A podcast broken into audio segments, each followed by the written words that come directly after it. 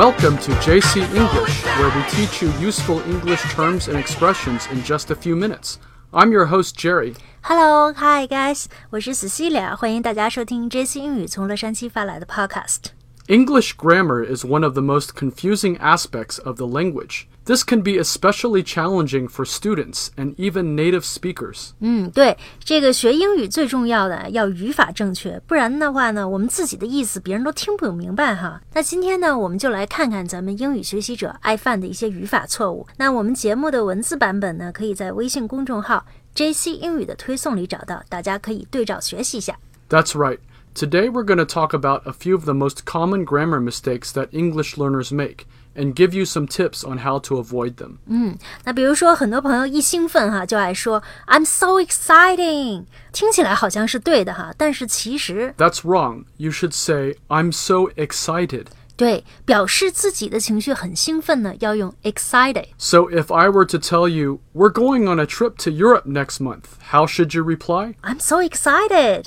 That's right. The correct term is excited. If you were to say, I'm so exciting, it means you yourself are exciting rather than you feel excited. 这个 I'm exciting 的意思呢，是说我这个人令人兴奋啊。比如说你看了一场表演，特别棒，你可以说 That's exciting，就是说那场表演很让人兴奋，感觉很不错。 This is one of the most common mistakes I hear Chinese speakers make in English. 嗯，对。那其实与 excited、exciting 很类似的词还有 surprised、surprising。 呃，bored 和 boring 哈，总之呢，就记住一点，形容自己呢就要用 ed 结尾的形容词，形容其他事物呢就用 ing 结尾的形容词。 Let's look at another set of phrases. OK，我们再来看下一句话啊， The price is too expensive, or the price is too cheap. 这两句话哈，这个我们中国人听起来没毛病啊，价格太贵或者价格太便宜，听得懂啊。但实际上正确的应该是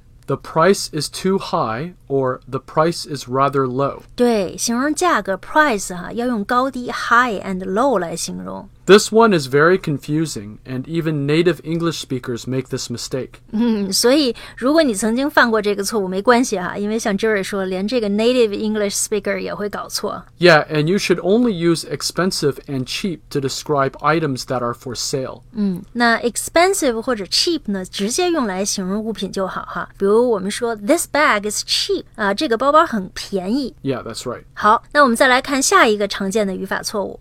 Would you like to join our party on Monday? 嗯，这个听起来有点怪哈。Join the party 是说参加派对的意思，对吧？ Well, here is another sentence. Would you like to come to our party on Monday?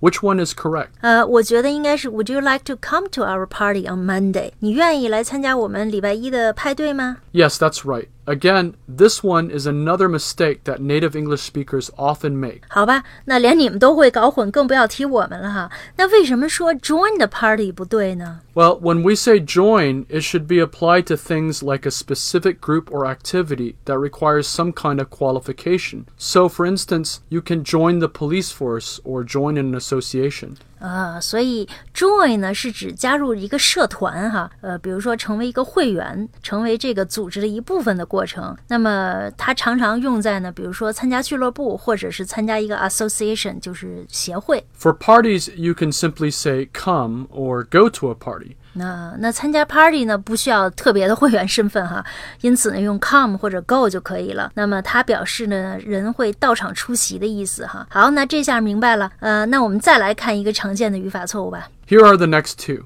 I have no English name or I don't have an English name. 这个听起来倒能听懂哈，就是说我没有英文名字。 Yeah, so which is correct? 呃，我觉得对的应该是 I don't have an English name。 Yeah, that's right. 好像很多人都会说 I have no English name 哈。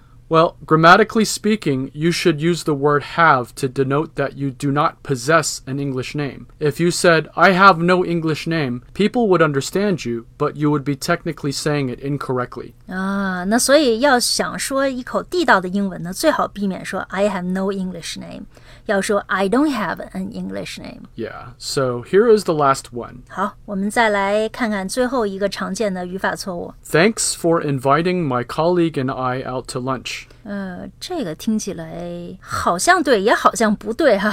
Yeah, so listen to this one. Thanks for inviting my colleague and me out to lunch. Which should it be? 嗯，那肯定是第二个。Thanks for inviting my colleague and me out to lunch. That's right. The correct term should be me. Basically, if you took out my colleague and, you would have Thanks for inviting me out to lunch. 其实最让人 confused，呃，比较容易弄糊涂的就是前面那个 my colleague 哈，大家就会觉得是肯定是 my colleague and I，但却忽视了最前面的 Thanks for。 好，那今天我们给大家讲了五个常见的英语语法错误哈，像 Jerry 说的，很多 native speakers 呢也会搞混，所以大家以后要多加小心，记住就可以了。那么关注我们的微信公众号 JC 英语的朋友呢，可以在今天的推送里找到本期节目的文字版本。呃，那如果你想利用每天的碎片时间进行英语学习，可以在我们的公众号 JC 英语的后台呢试听我们的会员课程。我们每周六天更新，工作日呢更是更新两个栏目，价格也很划算啊，不过一顿饭。赚钱就能每天学到地道的英语口语了。好那谢谢大家的收听我们下次再见。拜拜。